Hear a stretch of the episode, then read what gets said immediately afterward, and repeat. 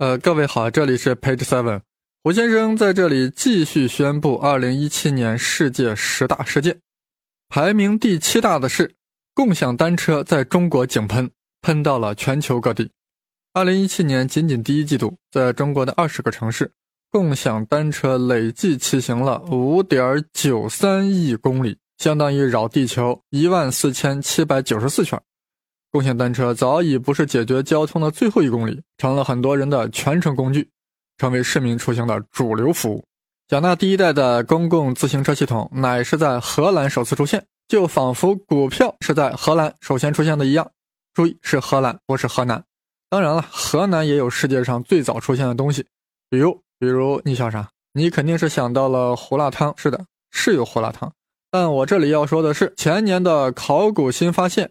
世界上最早的丝织品是出现在了河南，时间是八千五百年前。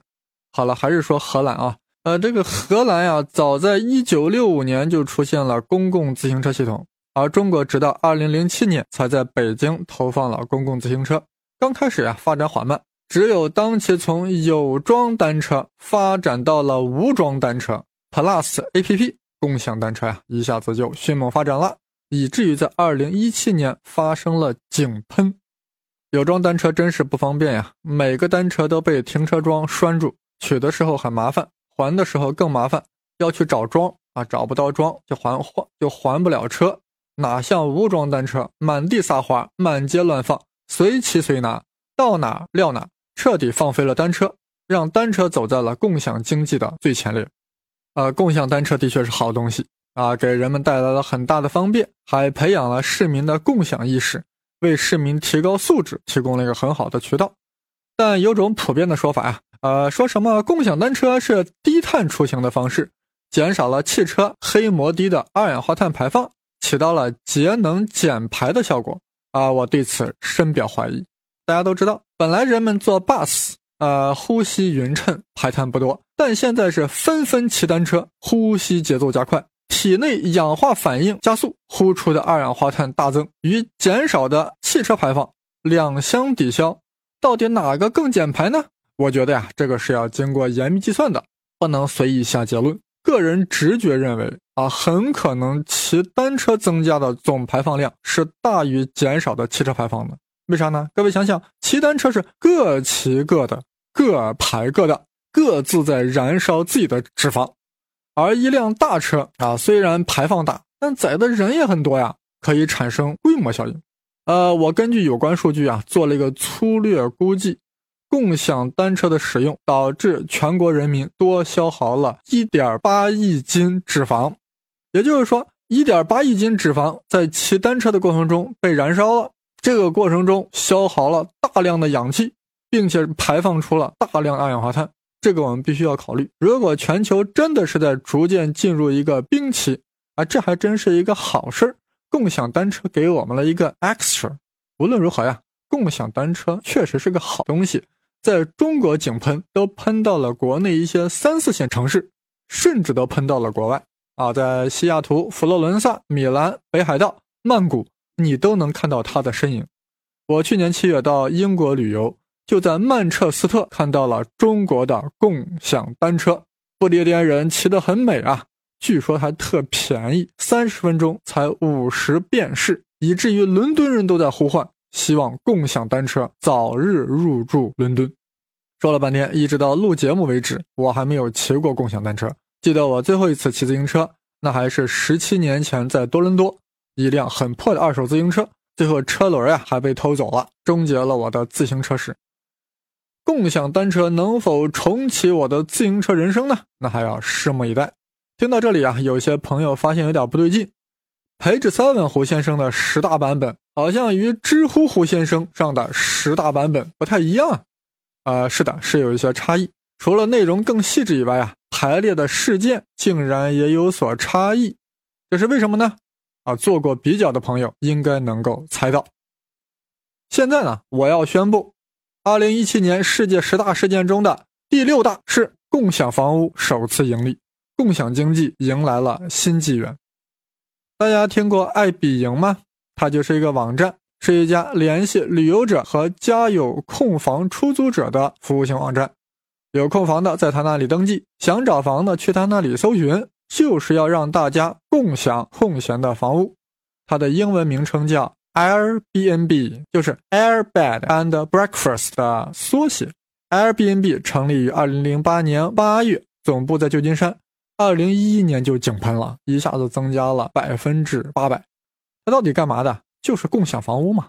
但房屋本身可不是 Airbnb 的，它就是个网站，哪来那么多房屋呢？它出租的是别人的家。啊，这个平台啊，现在也是很厉害了，在全球一百九十一个国家、六万五千个城市啊，为旅行者提供数以百万计的入住选择。啊，有公寓，有别墅，有城堡，有树屋，有鸟巢。呃，这些年呀，Airbnb 不断融资，到了二零一五年，其估值已经达到二百亿美元。尤其到了二零一七年，Airbnb 首次盈利，可谓是共享经济中里程碑式的事件。尤其是在另一个共享经济的代表持续亏损的情况下，Airbnb 却宣布盈利，真是难能可贵。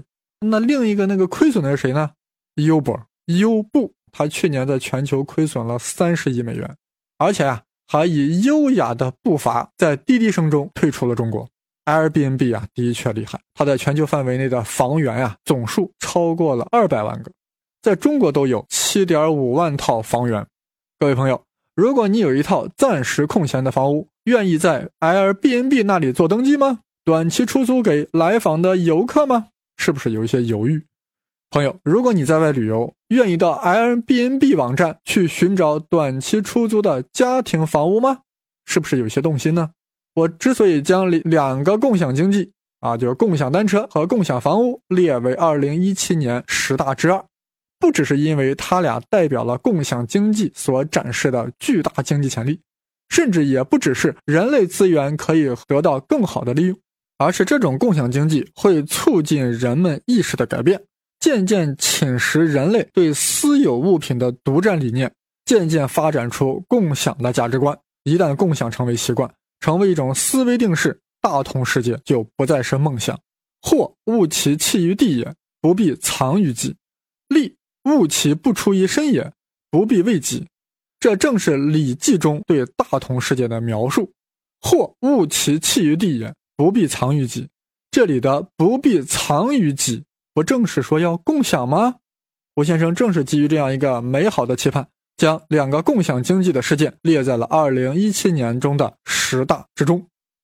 现在我要宣布，2017年世界十大事件中的第五大。双中子星合并迸发黄金引力波。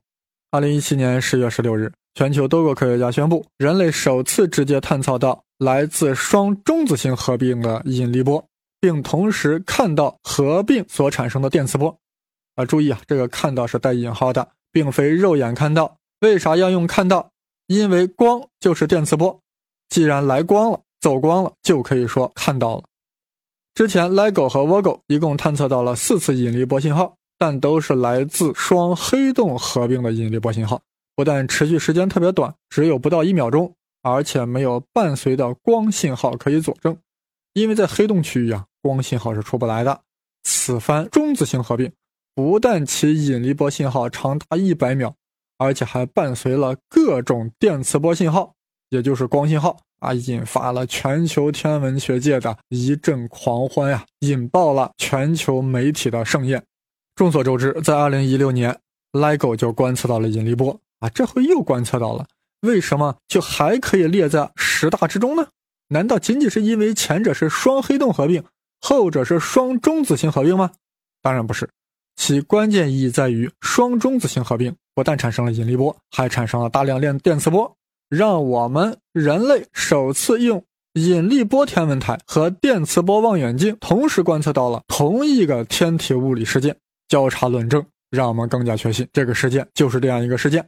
广义相对论得到了更好的加强，尤其是引力波和电磁波的联合观测，标志着天文学进入到了多信使时代。不光靠电磁波信号了，以后还可以靠引力波信号，多信使。目前，物理学家期待能够在未来观测到更多的黑洞和中子星合并的引力波信号，甚至能观测到白矮星合并的信号。其实，任何物体加速运动都会改变时空曲率，从而导致引力波。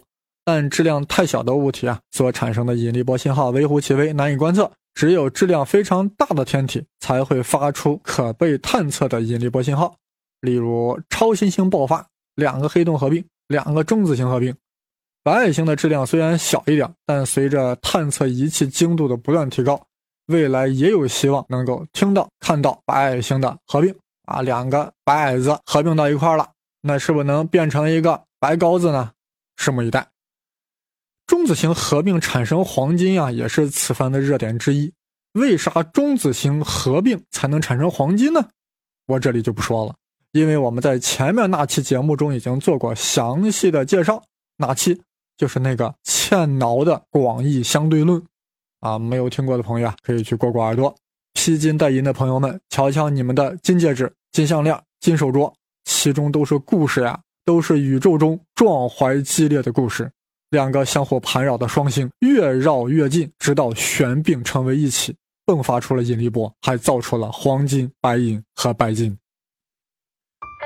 二零一七，尘埃落定，回首一年如数家珍，排个十大费尽思量，反复比对，排除座次，逆序播出。越说越大。现在我要宣布，二零一七年十大事件中的第四大，这是一个新技术，是一个给我们带来人类福祉的新技术，那就是精准定位的基因编辑、碱基编辑。二零一七年十月，哈佛大学和博德研究所工作的大卫·刘在《自然》杂志上发表了一项革命性的新技术——碱基编辑，它实现了精准定位的基因编辑。可以安全地将 DNA 序列中的碱基线嘌呤改变为鸟嘌呤。这项技术呀，必将为人类带来巨大福祉。通过对致病基因进行重新编辑，从而攻克目前无法医治的由基因异常引起的疾病。生物学越是发展，我们越是明白一个道理：很多疾病都是由 DNA 所决定的，往往是由于基因突变所造成。所以，修复突变的基因成为治疗这些疾病的关键。基因如何修复呢？我们先复习一个中学知识：基因呀，就是 DNA 的片段，是带有遗传信息的片段。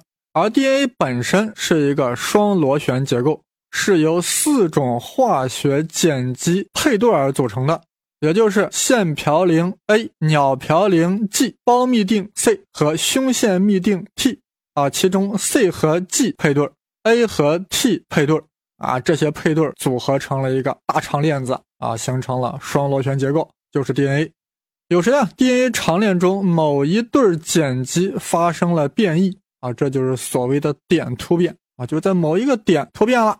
比如说 CG 这一对突变成 AT 了，或者 AT 这一对变成 CG 了。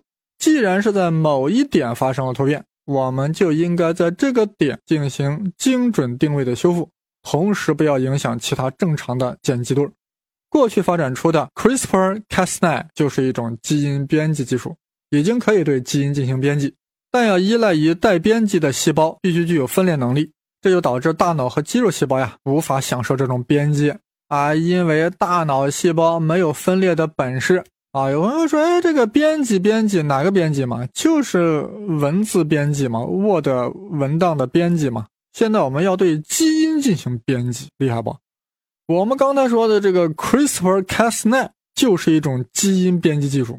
啊，在它的操作过程中呀，会对 DNA 片段进行切割，而这是一切割有可能会造成 DNA 链的断裂，把聋子最后制成瞎子了。所以我们现在需要的是啊，精确而安全的编辑，对突变基因进行定点修复。在此关键时刻，大卫刘在2017年发明了新型技术——碱基编辑，让我们看到了新的希望。这个碱基编辑啊，非比寻常，那是在分子水平通过化学反应。对碱基中的原子进行重新排列，从而实现不同碱基之间的相互转换。